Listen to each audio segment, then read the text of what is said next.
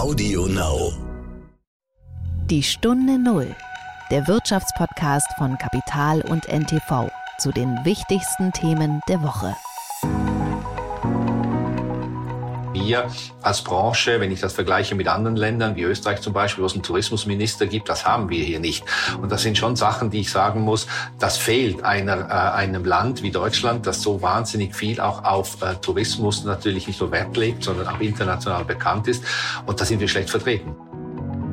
Wir werden nächstes Jahr diese elf Hotels, im Moment sind es jetzt sogar schon 13 Hotels eröffnen. Wir haben aber noch mehr in der Pipeline. Und wir haben natürlich auch im 23 Hotels, die zur Eröffnung kommen, die schon vor der Corona-Krise unterschrieben wurden. Teilweise ist ja die Bauzeit auch durch Corona verzögert worden.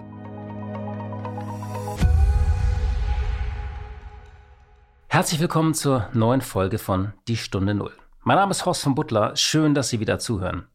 Heute checken wir ein und zwar im Hotel, vor allem da wir ja das so wenig getan haben in den vergangenen Wochen und Monaten. Viele Urlaubs- und Geschäftsreisen wurden ja abgesagt und wir checken nicht ein in irgendeinem Hotel, sondern im Steigenberger. Dieser große und altehrwürdige Name gehört seit einigen Jahren zur deutschen Hospitality und dahinter stecken neben den Steigenberger Hotels mehrere Marken, darunter Intercity, aber auch Jazz in the City, House of Beats und Sleep. Und diese Gruppe will expandieren mitten in der Pandemie, trotz Pandemie, die ja nun hoffentlich bald vorbei ist. Und über diese Expansion im Ausnahmezustand auch äh, wie es jetzt so weitergeht, so ein Blick in die Zukunft, die Reisepläne der Deutschen und was hinter der Kooperation mit Porsche Design steckt. Darüber habe ich mit dem Chef gesprochen, mit Markus Bernhard, der seit 2020 die Gruppe führt. Und ich freue mich auf meinen heutigen Sparringspartner hier und das ist mein lieber Kollege Andreas Heuden Borchers, langjähriger Autor des Stern, ein Urgestein des Berliner Betriebes, darf ich hoffentlich sagen. Aber er war auch schon in Bonn, er hat schon mal das Bonner Büro des Stern geleitet und er covert seit vielen Jahren die SPD und auch das Kanzleramt und damit Olaf Scholz. Und er war diese Woche mit dem Kanzler Moskau, deswegen wollte ich mit dir sprechen. Herzlich willkommen, Andreas. Hallo. Ja, schön, dass wir sprechen können. Das war die Woche. Es war eine intensive Woche nochmal an diplomatischen Verhandlungen. Also äh, es wurde ja irgendwie vorausgesagt am Montag, dass es am Mittwoch Krieg geben soll. Ich erinnere gar nicht so eine präzise Voraussage. Das war so ein Teil der psychologischen Kriegsführung. Äh, dann gab es die Reise von Scholz am Tag zuvor und Dienstag. Dann erste Signale der Entspannung, dann doch nicht. Und ähm, vielleicht mal, bevor wir auf diese Vorbereitung der Reise kommen, wie war deine persönliche Vorbereitung? Du musst, musst absurd viele Tests machen, nicht? Ich habe noch nie so eine absurde Vorbereitung auf eine Reise mit, äh, in letzter Zeit war es ja eher eine Kanzlerin und einem Bundeskanzler gehabt, wie diesmal mit Olaf Scholz nach Moskau, weil die Russen verlangten von jedem Mitglied der Delegation, also auch von jedem Journalisten, der mitreist, drei negative PCR-Tests im Vorfeld. Es gab einen exakten Zeitplan, wann welcher äh, Test zu absolvieren ist. Der letzte am Tag vor der Abreise. Nur wer die drei negativen Tests vorweisen konnte, hat überhaupt das Visum bekommen, um mitreisen zu können. Ähm, wenn ich die Liste, die am Anfang rumgeschickt wurde, der begleitenden Kollegen mit denen abgleiche, die dann mitgeflogen sind, gab es dann offenkundig auch den einen oder anderen Fall, ähm, die das nicht über die Testhürde geschafft haben. Ähm, ich habe die Tests glücklicherweise alle bestanden und der Höhepunkt war dann schließlich, in Moskau mussten wir alle auch noch einen vierten Test vorgenommen von einem russischen Arzt im Kreml absolvieren. Die Russen haben jetzt deine DNA da bin ich mal gespannt. Ich habe ja schon gesagt, wahrscheinlich sitzt gar nicht ich hier, sondern ein Klon von mir, den die Russen rausgelassen haben. Bei Olaf Scholz war das ja ganz ähnlich, aber er hatte sich ja wie Macron auch geweigert, das zu machen. Da gab es ja dieses Bild, dass ein Arzt an Bord geht. Kannst du das nochmal schildern? Er hat sich nicht geweigert, das zu machen. Er hat sich geweigert, das von einem russischen Arzt vornehmen zu lassen. Allerdings nicht, wie Macron hat kommunizieren lassen, aus Sorge, dass die Russen seine DNA kriegen könnten, weil das ist absurd.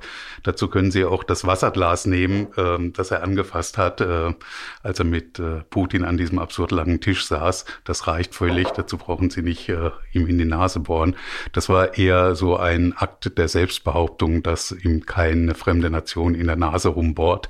Er hat dann äh, eine Ärztin der deutschen Botschaft kam nach der Landung in den Luftwaffenflieger, in dem Scholz wartete, hat den Test äh, vorgenommen.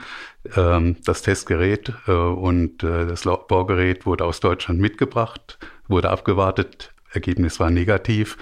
Ähm, es hat ungefähr 40 Minuten gedauert und dann konnte der offizielle Besuch äh, beginnen. Vielleicht am Rande noch, es gab zwischenzeitlich die Hoffnung, dass ihm, wenn er den vierten Test auch negativ absolviert, äh, der lange Tisch erspart bleibt und er mit Putin Stuhl an Stuhl vor dem Kamin, äh, wo Putin sonst auch in normalen Zeiten seine Gäste empfängt, sitzen kann. Aber Putin hat dann doch auf den langen weißen Tisch in dem ovalen Palastraum bestanden. Kannst du noch mal ein bisschen von der Reise erzählen? Es war ja einerseits wirklich eine historische Reise, also in einer Woche, wo eine, diese latente Kriegsgefahr sich nochmal zuspitzte. Das war das eine. Es war sozusagen auch äh, eine der wichtigsten Reisen, die Scholz gemacht hat.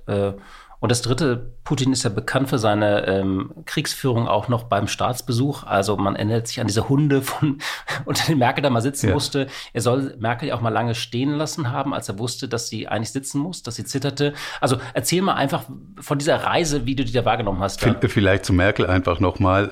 Äh bei Ihrem ersten Besuch, er ist immer bestens informiert. Er hat Dossiers vom KGB natürlich, äh, die er sich geben lässt, um seine... FSB heißt er jetzt, glaube ich, nicht? Ja. um, um seine Gegenü sein Gegenüber genau einschätzen zu können. Er weiß genau, wo welche Schwer Schwachstellen sind. Und er wusste eben auch, dass Merkel, weil sie mal auf dem Fahrrad von einem, als Mädchen, von einem Hund äh, angegriffen wurde, panische Angst vor Hunden hat. Und er hat beim ersten Besuch, er hatte damals einen riesigen Labrador, sieht man jetzt leider im Podcast nicht, die Handbewegung, wirklich ein, ein Gerät von Köter, ähm, dann Koni mit Namen kommen lassen, um zu testen, wie Merkel da reagiert. Und das hat sie aber durchgestanden. Und er hat sie auch mal äh, bei ihrem letzten Abschiedsbesuch stehen lassen, sehr lange in ein Gespräch im Stehen verwickelt, weil er genau wusste, äh, sie hatte in letzter Zeit äh, Schwächeanfälle. Und wahrscheinlich hat er auch genau gewusst, wo Olaf Scholz Stärken und äh, Schwächen sind. Allerdings ist Scholz wirklich ein ausgefuchster, abgezockter Verhandler, ähm, der solche Situationen relativ gut äh, durchsteht. Er hat sich aber auch enorm und sehr gut vorbereitet. Am Sonntag war ja, war ja die Bundesversammlung. Danach ist er nochmal ins Kanzleramt gefahren, hat nochmal die wichtigsten Papiere durchgelesen, hat sich von seinem außenpolitischen Berater Jens Plötner nochmal exakt briefen lassen. Er hatte im Vorfeld schon mal lange mit Merkel über ihre Erfahrungen mit Putin und wie er einzuschätzen ist gesprochen. Am Rand der Bundesversammlung nochmal. Er hat mit deutschen und ausländischen Russland-Experten, Wissenschaftlern äh, geredet, um sich da genau äh, genaues Bild zu verschaffen. Mit wem redet er da eigentlich genau? Was will der Mann und wie muss man mit ihm umgehen, wenn man irgendetwas erreichen will?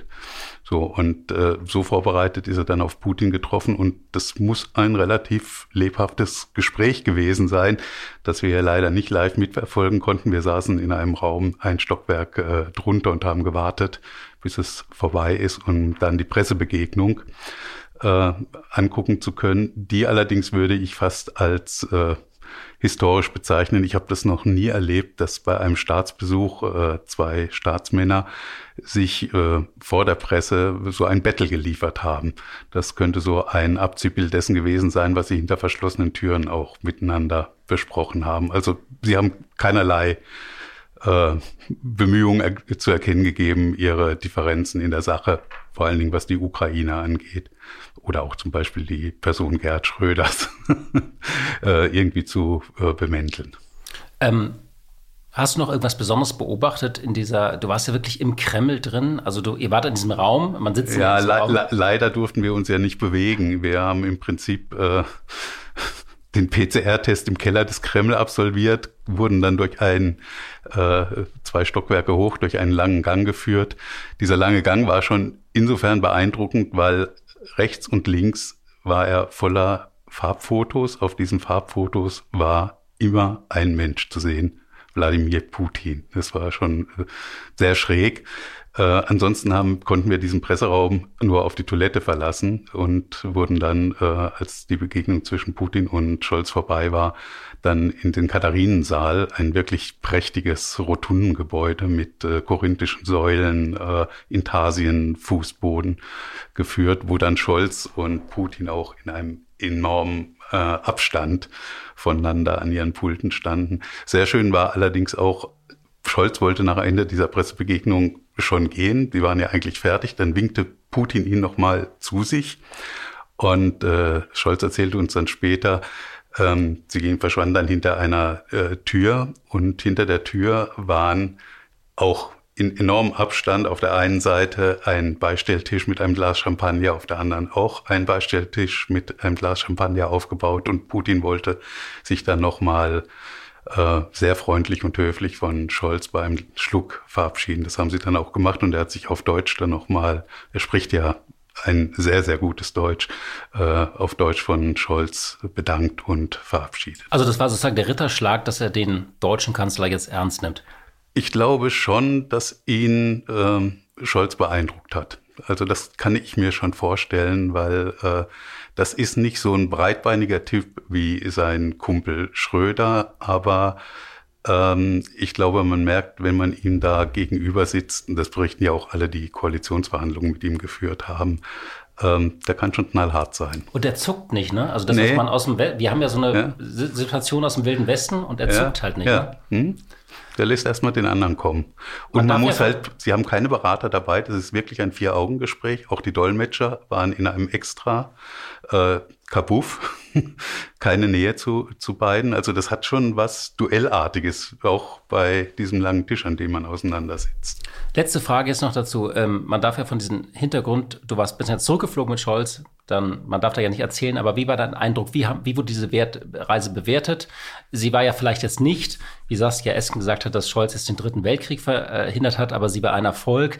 Wie war Scholz drauf? Was hast du wahrgenommen als Bilanz? Also, es war erstmal erstaunlich, das hat man schon bei dieser Pressekonferenz gemerkt, er hat langsam seine Rolle gefunden. Er, ist, er war sehr in sich ruhend, eine sehr entspannte Körperhaltung, in so einer Situation relativ ungewöhnlich. Er stand auch da, hatte ein Bein hinter das andere gekreuzt und hat ja am Schluss auch einen Scherz auf Kosten von Putin gemacht, was man üblicherweise. Ähm, er, äh, es ging drum, dass er sagte, uns ist doch allen klar, dass die äh, Ukraine äh, in der nächsten Zeit nicht äh, in die NATO aufgenommen werden wird, äh, schon gar nicht so lange wir regieren. Äh, Ach so, das kann ja. bei Ihnen ja vielleicht ein bisschen länger dauern, wenn auch nicht ewig. Stimmt, das Putin schon ein bisschen das gezogen. Bisschen frech, ne? Ja, ja. So und ähm, also er ist und auch dann im Hintergrund. Du hast es ja gesagt, man darf daraus leider nicht zitieren, aber die ganze Atmosphäre war so, er war gelöst und man hatte das Gefühl, er ist erstens froh, ähm, dass das jetzt nicht in die Hose gegangen ist. Äh, Ihm ist aber auch durchaus bewusst gewesen, dass das jetzt hier nur ein winziger Schritt ist. Also ich glaube, er hätte nicht mal drauf gewettet, dass die Russen nicht einmarschieren am nächsten Tag, wie die westlichen Geheimdienste prognostiziert hatten. Aber er weiß genau, ähm, dass das ein ganz, ganz, ganz fragiles Ding ist, das da momentan im Gange ist. Ich glaube, sein Erfolg war, dass er Putin tatsächlich nochmal klar machen konnte, Deutschland ist aus dieser westlichen Phalanx nicht rauszubrechen. Putin hatte ja Deutschland und die neue Ampelregierung am Anfang als die Schwachstelle des Westens analysiert, wegen Nord Stream 2, äh, weil sie keine Waffen liefern. Und er hatte gedacht, man könnte so den Westen über Deutschland spalten. Das ist ihm nicht gelungen, weil ihm Scholz auch nochmal klar gemacht hat, diese Sanktionen tragen wir alle mit und das gilt auch für Nord Stream 2. Ja, und das Thema wird ähm, uns beschäftigen als Journalisten, aber auch, ja, das wird eine große außenpolitische Bewährungsprobe und Krise dieses Kanzlers auch erstmal bleiben. Aber ja, schön, dass wir darüber sprechen konnten. Die Stunde Null. Das Gespräch. Kommen wir zu unserem heutigen Thema ähm, und zwar zur deutschen Hospitality. Den Namen kennen Sie vielleicht nicht, äh, aber das Steigenberger, das kennt man, glaube ich, genauso gut wie das Kempinski oder das Ritz. Andreas, sag mal, alle planen ja so Urlaube oder auch, äh, hast du mal irgendwas gebucht schon für dieses Jahr oder hältst du dich noch zurück? Äh, ich habe eine Woche gebucht an der Ostsee. Das machen wir aber jedes Jahr über Himmelfahrt mit äh, vier Familien. Äh, es ist aber kein Hotel. Aber das ziehst du durch? Das ziehe ich durch. Das haben wir auch bislang äh, immer geschafft. Ja, wir wollten das Thema Hotels nochmal aufgreifen. Äh, kurz äh, zu dem Unternehmen dahinter. Also Steigenberger wurde ja von Albert Steigenberger 1930 gegründet und war dann bis zum Verkauf an Familienunternehmen im Besitz der Nachfragen von Steigenberger und wurde dann 2019 ähm, nach China verkauft von G-Key. Das ist der Eigentümer der chinesischen Hotelkette Huazhu und für 700 Millionen wurde es damals verkauft. Das hat eine lange und klangvolle Geschichte. Steigenberger Das erste Hotel war der Europäische Hof in Baden-Baden. Heute sitzt das Unternehmen in Frankfurt und hinter der deutschen Hospitality stecken acht Hotelmarken neben Steigenberger und Steigenberger Icons. Also die haben das noch so ein bisschen gesplittet. Hat man jetzt eine Linie zusammen mit Porsche Design. Äh, dann hat man jüngere Lifestyle-Marken wie House of Beats, Jazz in the City, aber auch Sleep Hotels und Intercity, das kennt man natürlich.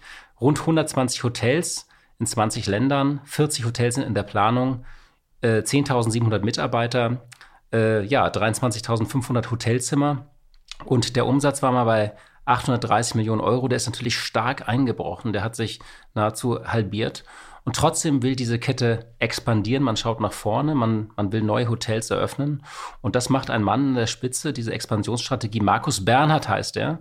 Äh, geholt hat ihn der chinesische Eigner. Und ähm, ja, seine Frau, hieß es in einem Porträt über ihn, hat ihn gewarnt, als er diesen Job annehmen wollte, willst du dir das wirklich antun? Aber es, er, er konnte, es hat ihn einfach gereizt, äh, hat er gesagt. Für ihn gelte das Motto, einmal Hotelier, immer Hotelier. Oder auch die Hotellerie ist sexy. Das ist für ihn einfach so.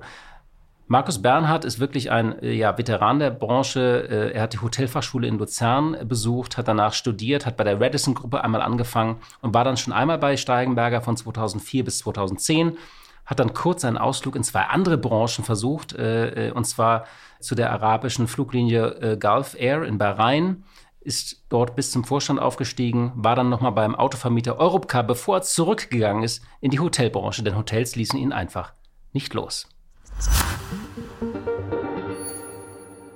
Einen schönen guten Tag nach Frankfurt und herzlich willkommen in der Stunde Null, Herr Bernhard. Ja, herzlichen Dank, äh, Herr Butler. Ich freue mich auch sehr, bei der Stunde Null dabei zu sein. Schön, dass wir sprechen können. Ähm, Sie haben sehr viele Hotels mit bekannten Namen, die den Menschen bekannt sind. Äh, Steigenberger vorneweg, aber auch Intercity natürlich. Wie sehr sind Sie im Moment zwischen Normalzustand und Ausnahmezustand? Weil wir haben ja keinen richtigen Lockdown. Auf der anderen Seite gibt es ja Einschränkungen. Wie, wie, sieht Ihr Alltag im Moment aus? Wie fühlen Sie sich da? Das ist äh, wirklich eine sehr spannende Frage, weil wir natürlich, äh, wie gesagt, seit zwei Jahren diese Szenarien hier äh, miterleben. Äh, wir versuchen natürlich immer sehr proaktiv äh, nach vorne zu schauen und zu sehen, was äh, sind die nächsten äh, Richtlinien, die sich verändern, nicht nur in, in Deutschland, sondern in allen Ländern, in denen wir operativ tätig sind. Und da müssen wir unser Businessmodell natürlich auch anpassen. Also wir sind sehr aktiv, äh, wir sind sehr äh, gefordert und es ist wirklich, äh, ich sage mal so, mehr ein Vorausschauen für die nächsten zwei, drei Tage und nicht, was wir sonst gewohnt waren für die nächsten Wochen und Monate, weil sich so viel verändert. Aber äh, wir sind eigentlich guter Dinge und wir sehen der Geschichte positiv entgegen und sehen auch schon so ein bisschen ein Licht am Ende des Tunnels wie man so schön sagt. Da wollen wir gleich nochmal drüber sprechen. Wir leben ja derzeit noch in dieser, wir steuern gerade durch diese Omikron-Wand, auch viele andere Länder. Ähm, da sind ja auch einige Länder vor uns, Deutschland ist so mittendrin, aber wir haben keinen Lockdown. Jetzt hat jemand aus Ihrer Branche, der Dirk Iserlohe, der Aufsichtsratschef der Dorinth-Gruppe, gesagt, dann will ich doch lieber einen Lockdown, denn, denn ich kriege derzeit keine Hilfen mehr. Äh, teilen Sie sowas? Also dann lieber einen richtigen Lockdown oder finden Sie das ein bisschen zynisch? Na gut, ich glaube, man muss das verstehen. Es gibt verschiedene Unternehmungen, die äh, wahrscheinlich schon durch die Krise noch mehr gebeutelt wurden als wir und die stehen natürlich schon mit dem Rücken zur Wand und äh, für die ist das sicherlich äh, äh eine Aussage, die ich nachvollziehen kann. Aber natürlich muss man auch nach vorne sehen. Es kann natürlich nicht so sein, dass der Staat dann ad infinitum sozusagen die Branche unterstützt. Nichtsdestotrotz muss man schon auch sagen, dass wir als Branche, wenn ich das vergleiche mit anderen Ländern, wie Österreich zum Beispiel, wo es einen Tourismusminister gibt, das haben wir hier nicht. Und das sind schon Sachen, die ich sagen muss, das fehlt einer, äh, einem Land wie Deutschland, das so wahnsinnig viel auch auf äh, Tourismus natürlich nicht nur Wert legt, sondern auch international bekannt ist. Und da sind wir schlecht vertreten. Also es gibt kein Ministerium dafür, es gibt niemand, der sich dafür verantwortlich zeichnet. Und da kann ich schon verstehen, dass da natürlich ein gewisser Frust äh, besteht, weil wir da einfach als gesamte Tourismusbranche äh, zu kurz kommen in dieser Art und Weise. Ja. Viele Reisen fallen ja aus, auch wegen Corona. Also ich war gerade im Skiurlaub, wir haben es noch geschafft. Äh, in meinem Freundeskreis, da wurde jede zweite Reise musste abgesagt werden, weil es einfach eine Infektion gab. Und auch viele Geschäftsreisen sind eingeschränkt. Wie voll oder leer sind denn derzeit Ihre Hotels? Können Sie uns einfach so ein bisschen Überblick geben oder wie sich das verteilt, so der Wasserstand einfach in Ihrer Gruppe? Ja, das ist natürlich unterschiedlich. Also wie Sie es richtig gesagt haben, wir sehen natürlich und wir sind froh, dass wir in unserem Portfolio auch äh, doch einige Resort-Hotels haben, also Leisure-Hotels, die alle sehr gut funktionieren. Äh, ob das jetzt die Winterresorts sind oder auch die Warmwasserresorts wie in Ägypten, was für uns hervorragend äh, läuft. Und dafür sind die Stadthotellerie diejenigen, die wirklich richtige Stadthotels sind, die sich nur aufs Geschäft äh, konzentrieren, wie Frankfurt zum Beispiel, sehr stark unter Druck. Und dann gibt's die Pleasure-Destinationen wie jetzt Hamburg, wie Berlin, äh, wie München, die für uns ja so zwischendrin sind. Also wir sehen, dass die Leute natürlich ein riesen Bedürfnis haben, wieder zu reisen, auch geschäftlich. Natürlich sind solche visuellen äh, Meetings, wie wir sie haben, jetzt gang und gäbe, aber sich selber zu sehen, sich selber zu treffen, das kann man einfach nicht ersetzen. Und für gewisse Meetings und, und Besprechungen ist das halt schon wichtig. Und auch für die zwischenmenschlichen äh, Auseinandersetzungen äh, fehlt das. Und das sehen wir schon, dass das jetzt langsam wieder mal kommen ist. Wir haben sehr gute Anfragen für unsere Konferenzhotels, äh, für die Monate Natürlich im Moment leider noch nicht für Februar, März, sondern eher dann in der zweiten Jahreshälfte, weil man hofft, dass Omikron und sich alles dann beruhigt hat. Aber da sieht man den Nachholbedarf, dass viele große Firmen, die, die Corporate-Firmen, äh, wieder äh, ähm, auf das zählen und diese Veranstaltungen bei uns buchen. Also da sehen wir schon eine positive Trendwende. Ist ganz interessant, äh, kann ich nämlich bestätigen. Wir haben ja auch einige Veranstaltungen bei, bei Kapital und wir haben jetzt die vom Januar alle in den Mai verschoben oder in April. Äh, in der Hoffnung, dass man da dann irgendwie so ein Dinner macht. Wir zeichnen zum Beispiel die besten Fondsgesellschaften aus. Das geht in Frankfurt im Moment nicht, also äh, sich da in einen Raum äh, setzen. Inzwischen ist man ja leidgeprüft. Sie haben gesagt, seit zwei Jahren haben Sie, sind Sie in diesem Film. Ist es inzwischen so eine Corona-Routine für Sie auch? Also dieses Runterfahren, Hygienekonzepte, vielleicht auch Kurzarbeit?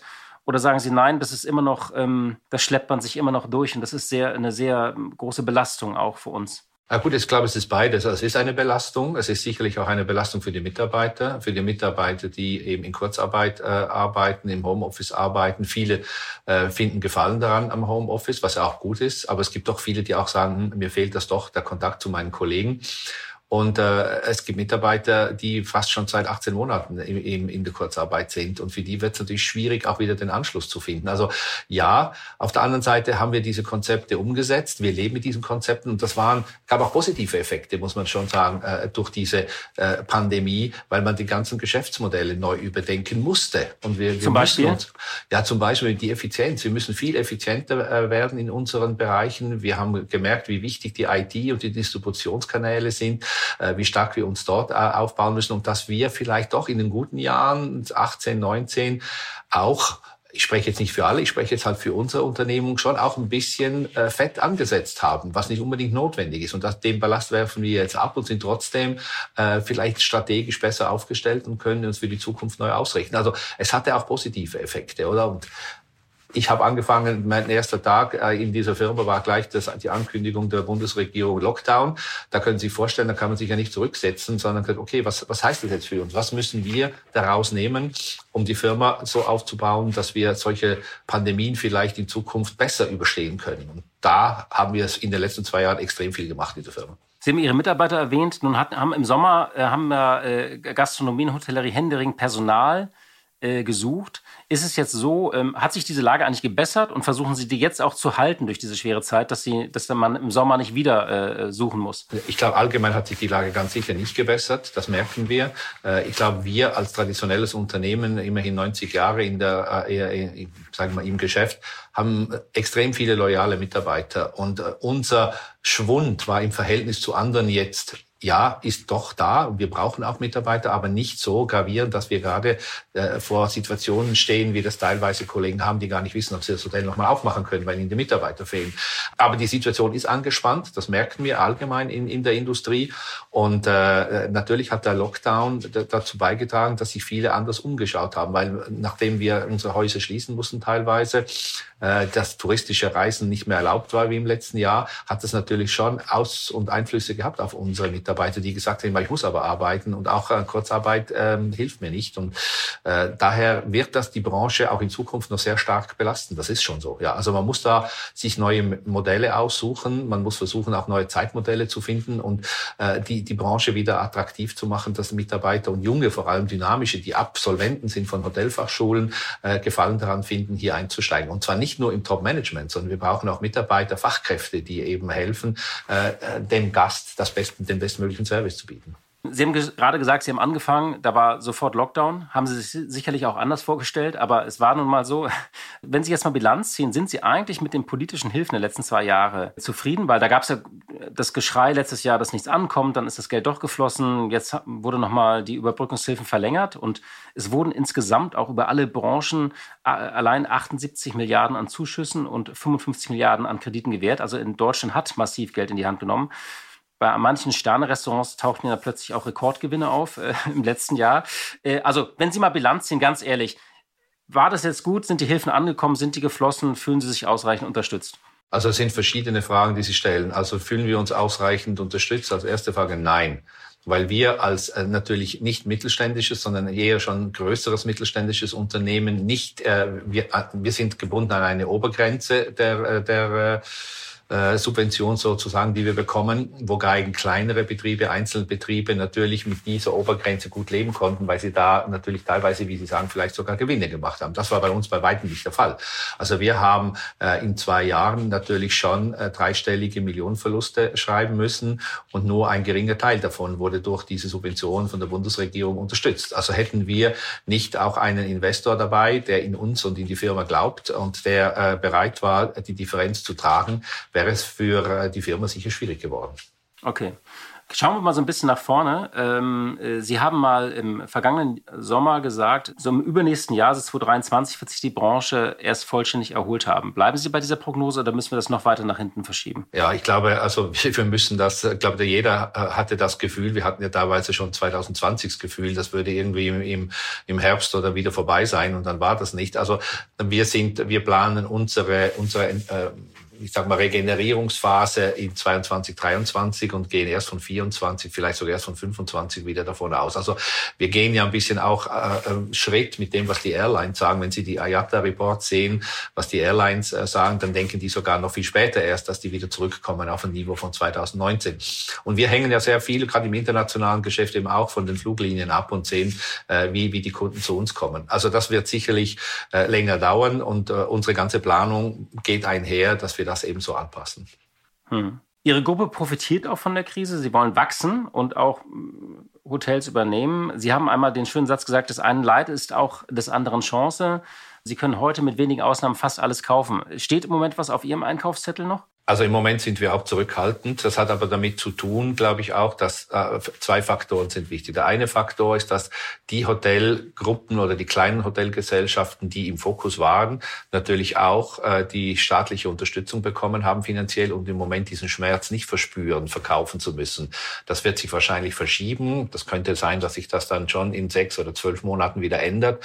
Aber im Moment sind da einfach auch die Preisvorstellungen viel äh, zu hoch, dass das für uns Sinn macht machen würde. Und der zweite Grund ist auch der, dass wir sehen, von unserem Investor her gesehen, dass er sagt, ich habe ein bisschen Bedenken, dass sich Europa so schnell erholt. Wir targeten jetzt oder wir sind dann unsere Ziele eher im Moment im Mittleren Osten und in, im, im Asia-Pacific-Raum äh, im Moment äh, die Fühler auszustrecken, weil einfach der europäische Raum schwierig geworden ist und die Erholungsphase nicht so schnell kommt. Und für einen Investor ist das natürlich dann schon auch eine Herausforderung, zu sagen, ich investiere, habe jetzt gesehen über zwei Jahre, wie das hier eigentlich eigentlich funktioniert, mit welchen Herausforderungen wir zu kämpfen hatten. Und andere Märkte haben sich einfach schnell erholt. Und das, da ist der Mittlere Osten auf jeden Fall einer davon.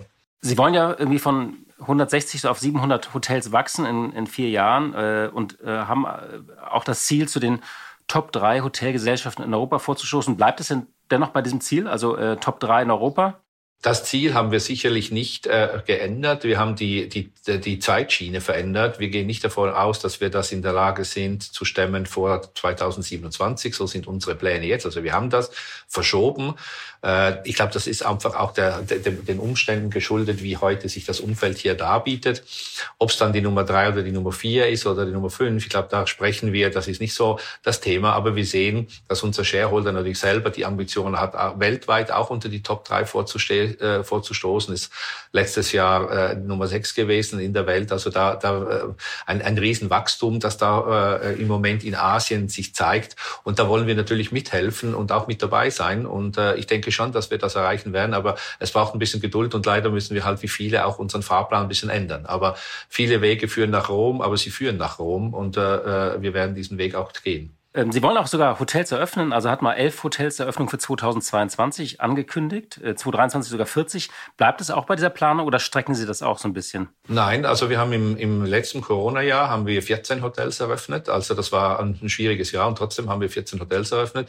Äh, wir werden nächstes Jahr diese elf Hotels, im Moment sind es jetzt sogar schon 13 Hotels eröffnen. Wir haben aber noch mehr in der Pipeline. Und wir haben natürlich auch im 23 Hotels, die zur Eröffnung kommen, die schon vor der Corona-Krise unterschrieben wurden. Teilweise ist ja die Bauzeit auch durch Corona verzögert worden. Sie wissen ja, das Problem ist mit den Materialien auch, äh, teilweise auch mit Finanzierungen von Investoren, so dass wir schon, ob es dann 40 sind oder 35, aber wir werden einen großen Bereich der Hotels, der meiste Teil wird eigentlich in 23 und 24 eröffnet werden, von denen, die wir unterschrieben haben. Und dann kommt dazu die unterschriebenen Verträge, die wir dieses Jahr und nächstes Jahr unterschreiben werden, die dann aber irgendwann mal in 425 äh, zur Eröffnung kommen. Und welche Marke? Sie haben ja ganz verschiedene Marken. Also Ihre Kernmarke, für die man Steigenberger, äh, klar, dann setzen Sie sehr stark auf, auf, auf Porsche Design Hotels, also auch unter dem Dach äh, Steigenberger. Ähm, dann haben sie aber auch junge Marken wie, wie Sleep oder Jazz in the City oder House of Beats. Damit bildet man so ein bisschen die Trends zu Boutique-Hotels ab oder auch zu, zu diesen Design-Budget-Hotels. Was ist da für Sie im Moment der Fokus und wie unabhängig dürfen diese Marken sich auch entwickeln? Weil die greifen ja ganz unterschiedliche Segmente auch an und ganz unterschiedliche Zielgruppen. Der Fokus ist sicherlich im Moment auf dem Mid-Scale und Economy. Also wir unterscheiden nicht nur nach Marken, sondern eher auch nach Segmenten. Also im Economy-Bereich, Economy Lifestyle haben wir Sleep. Das ist sicherlich eine Marke, die wir sehen, die nicht nur interessant ist für uns und für unsere Kunden, aber auch für Investoren, weil die einfach vom Investment her ganz auf einem anderen Level sind. Und wir sehen, dass es da sehr großen Bedarf gibt. Die Marke ist ja sehr bekannt in Skandinavien.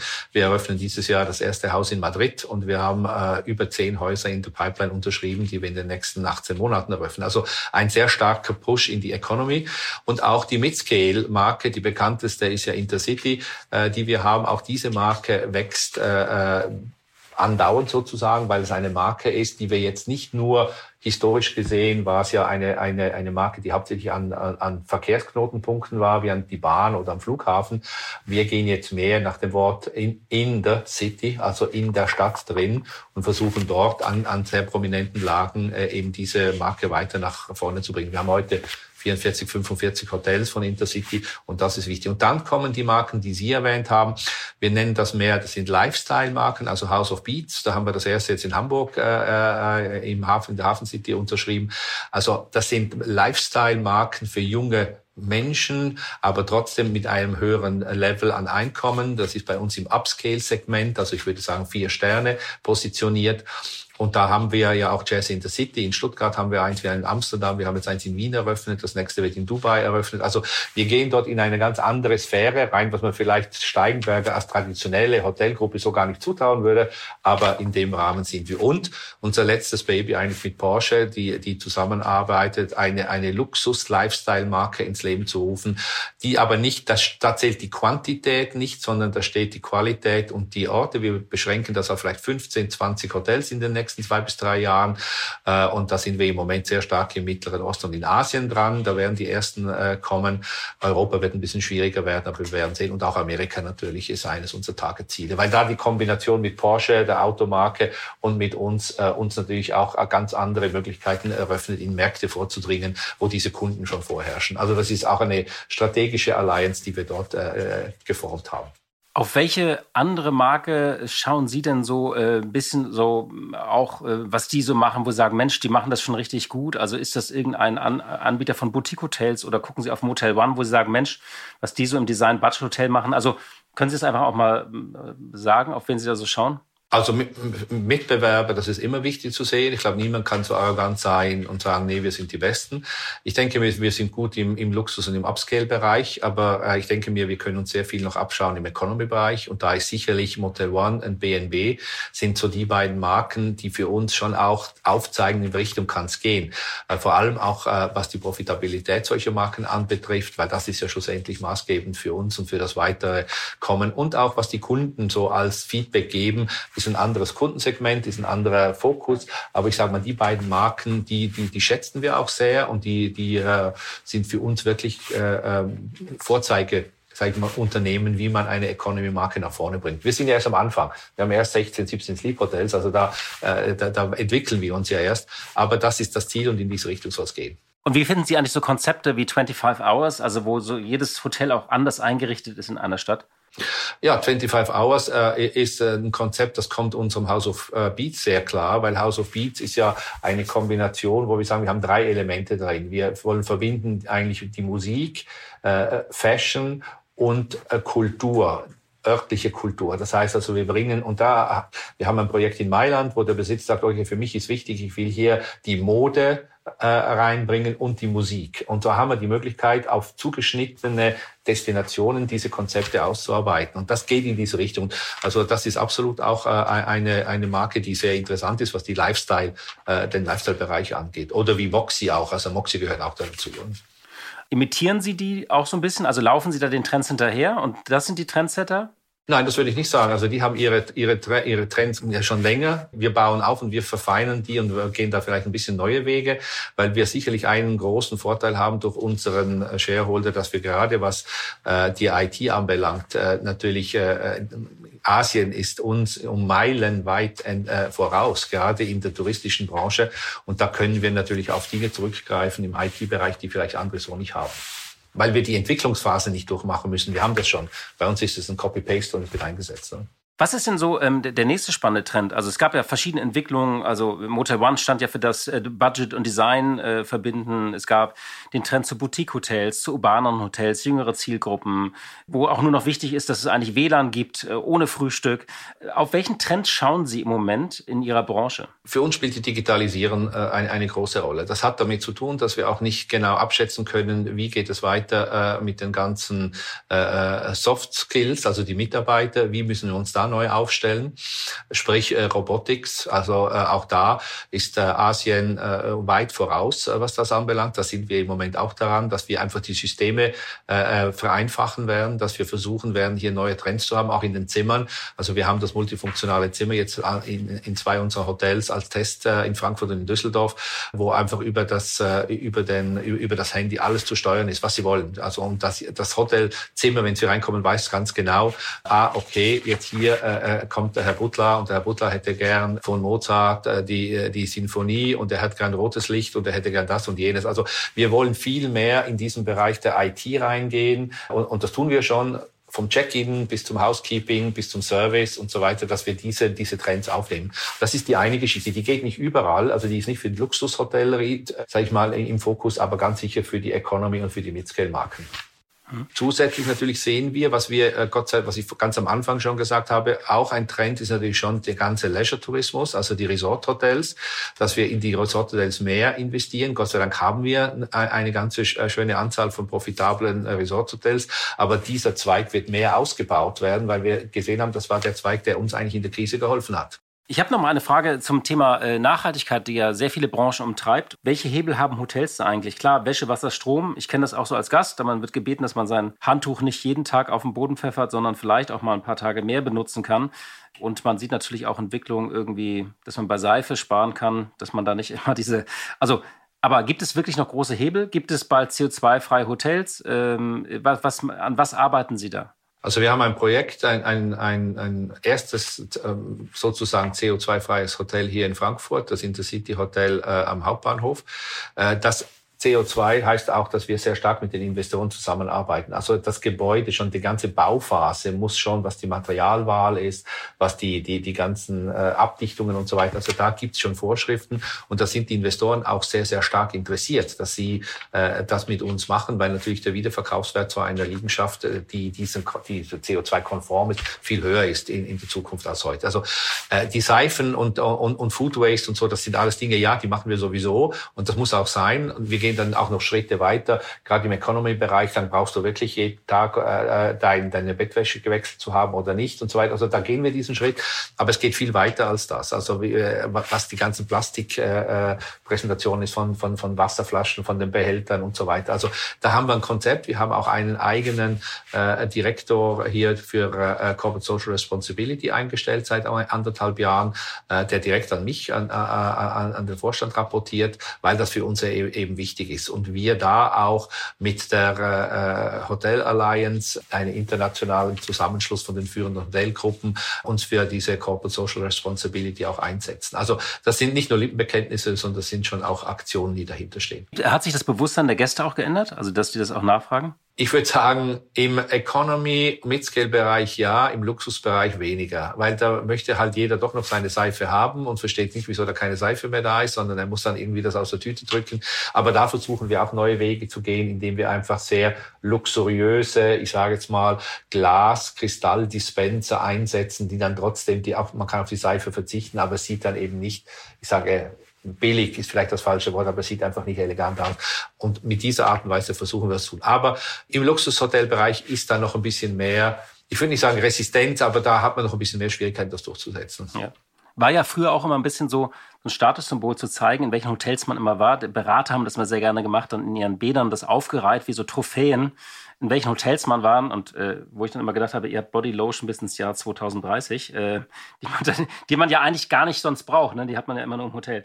Vielleicht nochmal äh, so ein bisschen, Sie haben Ihren Eigentümer einige Male äh, erwähnt, also Sie wurden ja von einem äh, chinesischen Unternehmen gekauft, Huazhu, und äh, Jiki heißt Ihr äh, Eigner, der hat 2019 hat er äh, Ihre Gruppe gekauft.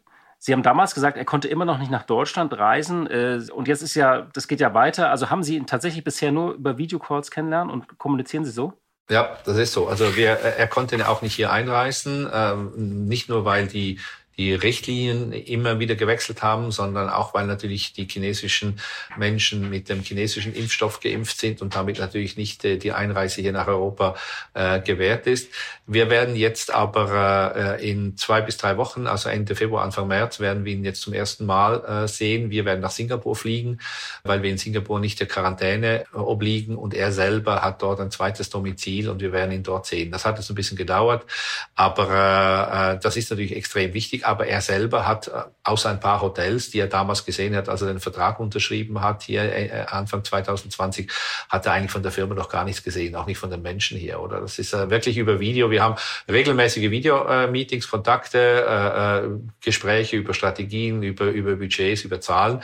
Aber so ja, dieses richtige, sich gegenseitig mal in die Augen schauen, das, das fehlt. Und äh, da freuen wir uns drauf, dass das jetzt passieren wird.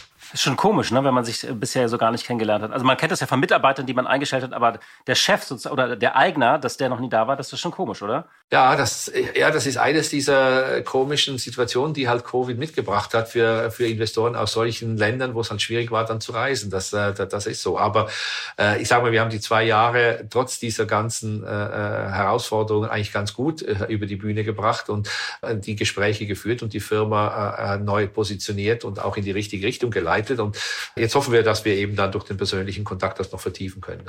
Und Sie haben ja auch Pläne in China, ne? Sie äh, wollen acht neue Hotels Steigenberger in China eröffnen, nicht? Ja, also es wird noch mehr werden. Also wir haben, äh, das Ziel ist, 22 Hotels allgemein in diesem Jahr äh, zu unterschreiben, sag ich mal, eröffnet werden. Ja, diese acht im Moment, das sind Steigenberger oder Steigenberger Icons und auch Intercity. Also wir werden auch Intercity. Wir haben ja schon Intercity eröffnet, wir haben auch schon Steinberger eröffnet in China. Also das Wachstumspotenzial, das war einer der Gründe, auch natürlich, wieso er die Firma gekauft hat, weil er natürlich die Nummer eins ist im Economy-Bereich mit äh, heute fast 8000 Hotels, 7800, 7900 Hotels äh, und natürlich in die in die Midscale und äh, in die Upscale und die Luxusvariante vorstoßen will, weil er da in China noch nicht äh, vertreten ist. Und das macht er jetzt perfekt mit unseren Marken Intercity und Steinberger. Und Steigenberger ist ja so eine Marke wahrscheinlich, die man auch, die auch in Asien dann so einen klangvollen Namen hat. Nicht? Absolut, absolut. Und da spielt er natürlich sehr stark und auch mit den schönen Häusern, die wir haben, ob das jetzt Frankfurter Hof ist, ob das Petersberg ist, ob das Düsseldorf ist, das sind alles Iconhäuser, die natürlich für Chinesen in dieser Art natürlich auch was repräsentieren. Und und, dann auch ein gewisses Standing haben. Ja. Vielleicht zum Schluss nochmal die Frage, ähm, wie optimistisch schauen Sie jetzt in dieses Jahr? Vielleicht auch, weil Sie ja so viele Länder im Blick haben. Also Großbritannien verkündet jetzt schon, feiert, glaube ich, den zweiten Freedom Day und hat das Ende aller, ähm, auch man muss sich nicht mal mehr isolieren, verkündet. Dänemark steuert da auch durch. Wir sind noch sehr vorsichtig. Sie, Sie sind ja auch in ganz vielen Ländern unterwegs, aber wenn Sie mal so, so ein Gesamtbild zeichnen, sind Sie jemand, der jetzt vorsichtig optimistisch ist oder sagt, nee, jetzt geht's aufwärts? Oder sagen Sie, ich hab, musste jetzt schon so oft zurückrudern, ähm, ich sage gar nichts mehr? Ja, natürlich ist es immer schwierig, wenn man gefragt wird. Aber äh, ich sage mal so, grundsätzlich bin ich Optimist schon immer gewesen, sonst äh, wären wir wahrscheinlich auch nicht da, wo wir sind und, und ich selbst auch in meiner Karriere nicht. Ich denke schon, dass, es, dass ich, dass ich äh, äh, positiv optimistisch jetzt in die Zukunft schaue. Wir sehen es auch schon an den ersten Buchungen, wie Sie ja selber auch gesagt haben, Sie, Ihre Firma versuchen äh, Meetings äh, äh, wieder zu planen. Also wir sehen schon, dass dieser, äh, dieser Bedarf kommt, auch in anderen Ländern. Äh, wir sehen, dass überhaupt überhaupt keine Probleme haben mit unseren Warmwasserregionen, also sprich jetzt äh, Middle East, äh, wo wir Hotels haben, Oman, äh, äh Saudi-Arabien, Dubai, äh, aber auch Ägypten. Wir haben ja 16 Hotels in Ägypten, wir haben drei Schiffe auf dem Nil. Also das sind die, die laufen wunderbar. Die Buchungen für den Sommer sehen hervorragend aus. Also äh, ich glaube, wo wir noch ein bisschen die Ungewissheit haben, ist hier in Zentraleuropa. Wie wird sich das Geschäft hier entwickeln? Wie reisefreudig sind die Geschäftskunden, weil die Touristiker, die werden das Bedürfnis haben. Die Wochenenden sind stark. Unsere Häuser in Wien oder in Hamburg, äh, in Amsterdam sind Wochenende gut besucht, weil das sind die Touristiker. Wir brauchen jetzt das Geschäftsbusiness. Das, das muss wieder zurückkommen. Und das hängt natürlich auch davon ab, wie restriktive oder wie weniger restriktive die, äh, die Firmen sind, um ihre Mitarbeiter wieder reisen zu lassen weil man natürlich auch gesehen hat, dass man Kosten einsparen kann, wenn man das über Videokonferenzen macht. Und äh, da wären sicherlich die Reisekosten von vielen äh, äh, Firmen sehr stark jetzt äh, in die Lupe genommen und sagen, okay, brauchen wir das wirklich? Und, und wenn ja, dann wird das sicher weniger werden. Aber ich glaube, das qualitative Geschäft wird wieder kommen und da bin ich sehr positiv. Dann können wir ja das nächste Interview live führen und nicht über Teams wie jetzt. Äh, dann kann ich auch wieder nach Frankfurt reisen, was ich im Moment auch nicht tue, was ich aber insgesamt so früher regelmäßig getan habe, eigentlich zweimal im Monat. Ich danke Ihnen erstmal sehr für das Gespräch, Herr Bernhard. Dankeschön. Ich danke Ihnen auch und Herr Büttler, es würde mich freuen, wenn Sie äh, in Frankfurt sind. Lassen Sie mich wissen. Wir haben wunderschöne Hotels. Nicht nur in Frankfurt, sondern in über 25 äh, Ländern. Dankeschön. Blick in die Märkte. Ja, und wie jeden Freitag schalten wir zu unserer Kollegin Katja Dofel nach Frankfurt. Sie leitet dort das Börsenstudio von NTV. Hallo, liebe Katja. Hallo, lieber Horst. Schön, dich zu hören. Ja, wir bleiben diese Woche natürlich bei der Ukraine. Die Kriegsgefahr ist äh, natürlich etwas, was die Märkte auch sehr belastet. Da ging es ja ein Vor und Zurück und ein Runter und Rauf gab es da diese Woche. Wie ist denn insgesamt derzeit die Kriegsgefahr an den Märkten eingepreist? Wenn man sich umhört hier auf dem Parkett, dann ist es schon so, die Unsicherheit bleibt mit Händen zu greifen. Die Lage in und um die Ukraine ist ausgesprochen unsicher. Es ist überhaupt nicht klar, ob es nicht doch noch zu einem Einmarsch der Russen in die Ukraine kommt. Der diplomatische Schlagabtausch geht weiter und infolgedessen sind die Börsianer in Sicherheit geflüchtet. Das bedeutet, Gold ist gekauft worden. Das ist äh, zeitweilig um bis zu sechs Prozent gestiegen. Staatsanleihen sind gekauft worden und Aktien sind verkauft worden. Der DAX zum Beispiel ist zwischenzeitlich um bis zu vier Prozent gefallen im Laufe der Woche bis auf ein Tief von 14.844 Zähler. Teilweise wurden diese Verluste aufgeholt, aber ein richtiges Durchstarten ist noch nicht zu sehen. Und es ist auch ganz interessant, wenn man sich eben Börsen mal anschaut, rund um kriegerische Auseinandersetzungen, dann ist eigentlich immer zu beobachten, dass während der Kriegsangst, während der diplomatischen Drohungen die Kurse deutlich fallen, aber dann, wenn tatsächlich etwas passiert, wie der Einmarsch amerikanischer Truppen im Irak im Jahr 2003, dann geht es auf einmal an der Börse deutlich wieder aufwärts, so schwierig das zu verstehen ist. Ganz abgesehen von der Kriegsangst bleiben natürlich an der Börse auch die Sorgen vor steigenden Zinsen. Es gibt FED-Mitglieder, die im Laufe der Woche gefordert haben, dass man nun unbedingt die Zinsen schnell anheben müsse. Und das Ganze ist nochmal untermauert worden von den starken Erzeugerpreisen in Amerika, die tatsächlich im Januar um 9,7 Prozent gestiegen sind. Fondsmanager sind also ziemlich nervös. Immerhin 30 Prozent befürchten, dass es in diesem Jahr noch einen Bärenmarkt geben könnte. Ein Bärenmarkt existiert dann, wenn die Kurse von ihrem Hoch um 20 Prozent oder mehr abrutschen. Für den DAX würde das heißen, ein Rutsch auf rund 13.000 Punkte. Davon sind wir natürlich noch weit entfernt. Aber es zeigt einfach, wie groß die Schwankungsbreite und auch die Nervosität hier nach wie vor ist. Und dann habe ich noch eine Frage zu Bitcoin. Auch da geht es turbulent zu. Es gab am Montag nochmal diesen äh, Kursrutsch äh, und natürlich ist man irgendwie deutlich unter den Hochs. Was sind denn da die Aussichten an dich bei Kryptowährungen? Ja, mit Blick auf äh, die Kriegsangst ähm, um die Ukraine haben wir ja gerade über mögliche sichere Häfen gesprochen, also Vermögensklassen, in die Anleger sich flüchten, wenn es eben teilweise Unsicherheit gibt. Und man muss ganz klar sagen, Kryptowährungen gehören nicht zu den sogenannten sicheren Häfen. Also trotz Kriegsangst und ähm, Zinssorgen ist der Bitcoin nicht nennenswert erholt. Ganz im Gegenteil, der ist seit seinem Hoch im November, und das lag bei etwa 67.500 Dollar, um fast 50 Prozent gefallen auf rund 35.000 Dollar, inzwischen wieder erholt auf etwa 40.000 Dollar. Aber ganz klar ist, die wirklich dicke Erholung oder Gegenbewegung, die bleibt bisher aus. Nun beobachten Anleger sehr genau, in welchen Schwankungsbreiten sich der Markt bewegen könnte. Und sie sagen jetzt eben, solange die Marke von 40.000 Dollar hält für den Bitcoin, signalisiert das eine gewisse Stabilität, ist also gut. Aber der echte Aufwärtstrend, der kann eigentlich erst wieder aufgenommen werden, wenn der Bitcoin bei 49.000 Dollar oder mehr notiert. Und das scheint momentan doch ziemlich weit weg zu sein. Marktteilnehmer nehmen nämlich auch wahr, dass es hier einen kritischen Trend gibt, den man ansonsten auch Milchmädchenindikator nennt. Also Kryptowährungen werden immer aggressiver beworben. Beim Superereignis Super Bowl zum Beispiel in Los Angeles sind am Sonntag erstmals auch Werbespots für Kryptofirmen gelaufen, die beispielsweise Handelsplattformen anbieten.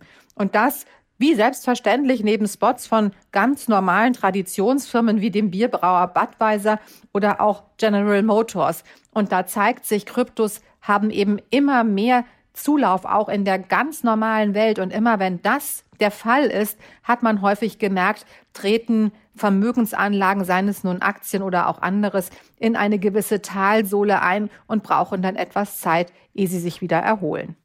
Ja, vielen Dank für deine Einschätzung, liebe Katja. Tschüss, lieber Horst, herzliche Grüße nach Berlin. Ja, liebe Hörerinnen und liebe Hörer, vielen Dank für Ihre Zeit, für Ihre Treue. Andreas, dir danke ich nochmal, ähm, dass du hier geblieben bist. Gerne. Wel welches Thema beschäftigt dich neben der Ukraine und Omikron denn noch äh, besonders? Du coverst ja Verschiedenes. Und was hast du auch so gehört aus der Regierung, was sie noch so auf der Agenda haben? Oder ist das eben Inflation, Ukraine, Pandemie? Sind das die drei Themen, die alles erschlagen? Naja, ein bisschen Klimaschutz auch noch. So, und ja, die Transform Transformation sollte man nicht ganz vergessen. Ähm, aber momentan äh, ist schlicht und einfach Omikron, das jetzt Gott sei Dank nachlässt, und äh, die Ukraine-Krise ähm, absolut im Mittelpunkt. Und das frisst, glaube ich, einen großen Teil der Kraft und der Zeit, die eigentlich für anderes eingeplant waren. Aber warum soll es dieser Regierung anders gehen als schon manchen vor ihnen, die mit großen Hoffnungen gestartet sind und dann mit der Realität, die manchmal bitterer war, als sie gedacht haben, konfrontiert wurde. Ja, auf jeden Fall schön, dass du hier warst. Vielen Dank. Gerne. Die Stunde Null, der Wirtschaftspodcast von Kapital und NTV zu den wichtigsten Themen der Woche.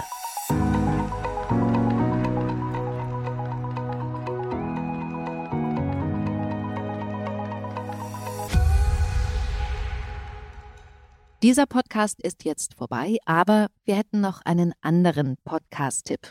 Worum es genau geht, erzählt euch der Host am besten selbst. Hallo, ich bin Michelle. In unserem Podcast heute wichtig geht es nicht nur um die ganz großen Fragen, sondern auch um die Geschichten dahinter. Es geht um Hintergrundwissen und wirkliche Erkenntnisse. Dazu spreche ich mit handverlesenen Journalistinnen, mit Spitzenpolitikerinnen und auch mal mit meinem Opa. Wir wollen, dass ihr fundiert und informiert in den Tag startet. Hört doch mal rein, heute wichtig, auf Audio Now und überall, wo es Podcasts gibt. Audio Now.